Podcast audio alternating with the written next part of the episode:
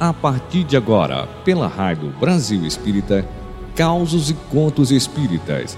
Apresentação Roberta Zagueto.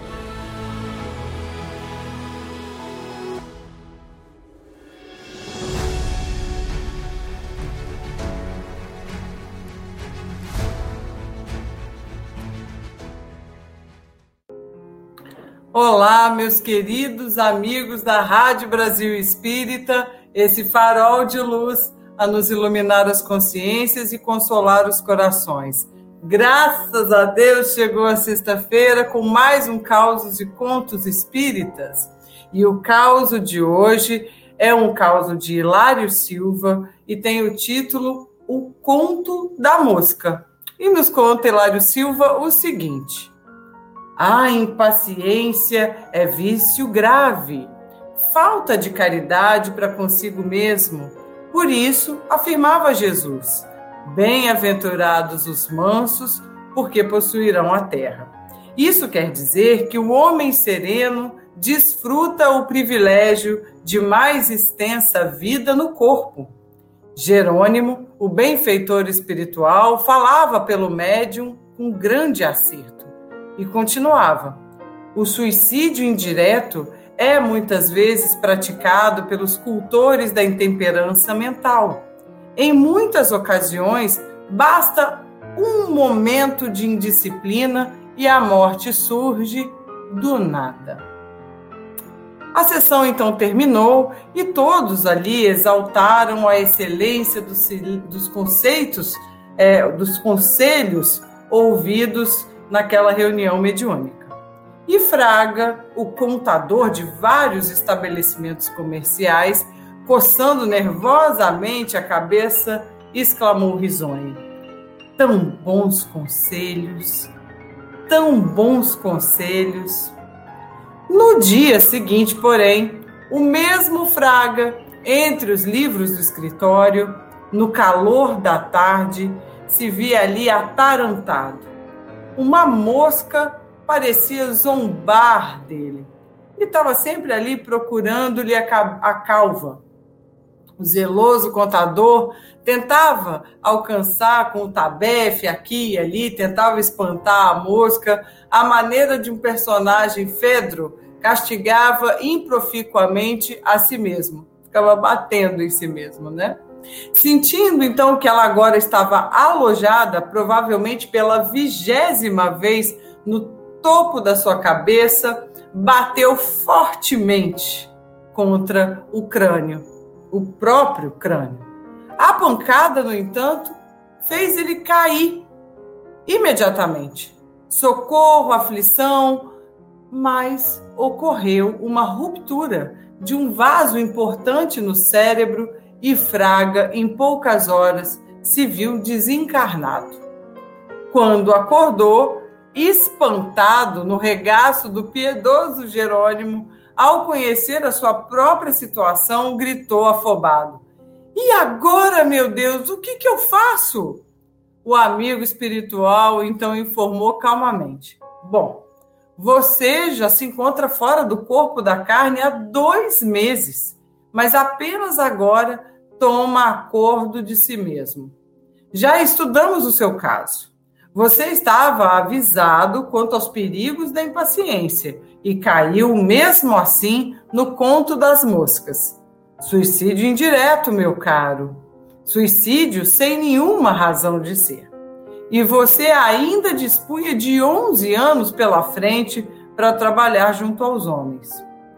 E Fraga mais uma vez pergunta: e agora o que, que eu faço? E o benfeitor, então, olhando ali aquela casa de socorro em volta deles, olhando é, a, a, em direção ao Fraga, responde assim: Bom, eu já expliquei o problema aos nossos maiores.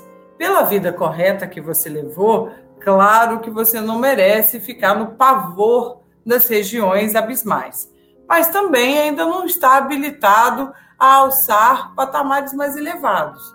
Você vai ficar aqui mesmo. Aqui aonde? perguntou Fraga, assustado. Ué, no hospital que estamos, respondeu Jerônimo. E aí Fraga pergunta: com que fim? O que, eu vou fazer aqui? E aí Jerônimo responde: Você vai ajudar os enfermos. Vai ficar aqui e, e ajudar a, a, aos nossos irmãos doentes que chegam, dando auxílio aos enfermeiros da casa. E aí ele pergunta: Mas fazendo o quê? E Jerônimo, sem sequer sorrir, explica com simplicidade: Você vai ficar aqui aprendendo a ter paciência. Você ficará durante algum tempo espantando moscas. Isso está no livro A Vida Escreve, de Hilário Silva, Psicografia, de Chico Xavier e Valdo Vieira. Nos lembra um outro texto que está na Agenda Cristã, de André Luiz, Psicografia do Chico, capítulo 38, que tem o título Não Estrague o Seu Dia. Olha o que, que André Luiz nos recomenda. A sua irritação não vai solucionar problema algum as suas contrariedades não alteram a natureza das coisas. Os seus desapontamentos não fazem o trabalho que só o tempo conseguirá realizar. O seu mau humor não modifica a vida. A sua dor não impedirá que o sol brilhe amanhã sobre os bons e sobre os maus. A sua tristeza não iluminará os caminhos. O seu desânimo não edificará ninguém. As suas lágrimas não substituem o suor que você deve verter em benefício da própria felicidade.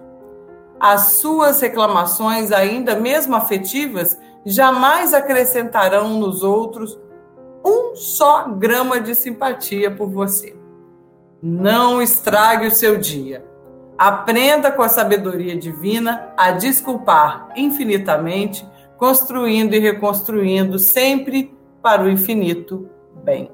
Esse é um dos textos favoritos da minha mãe. Não estrague o seu dia e eu cresci ouvindo ela nos dando essa recomendação de André Luiz.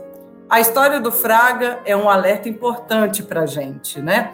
Quantas vezes a nossa impaciência nos coloca em verdadeiras enrascadas? O Fraga, que no caso desencarnou por um golpe duríssimo que ele mesmo se, se aplicou na própria cabeça.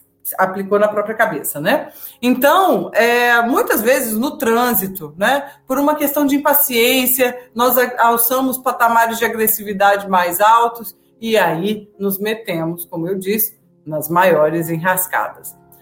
Se a gente lembrar bem desse, desse conselho de André Luiz, não estrague o seu dia, passa, segue adiante.